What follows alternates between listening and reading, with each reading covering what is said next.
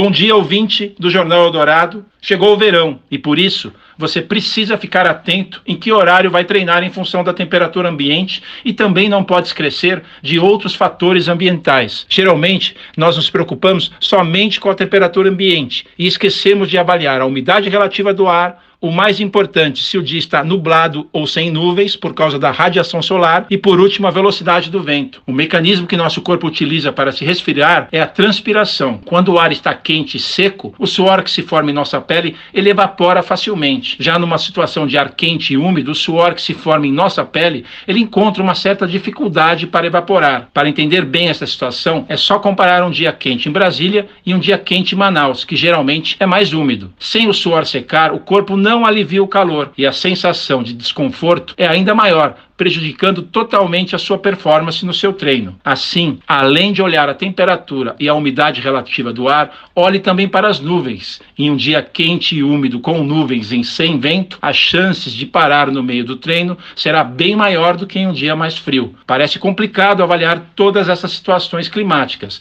mas vale a pena entender todas elas, pois só assim você vai conseguir treinar ao ar livre com menos sofrimento neste verão. Se a combinação de variáveis climáticas estiver desfavorável, opte por uma boa esteira em um ambiente climatizado como o da sua academia.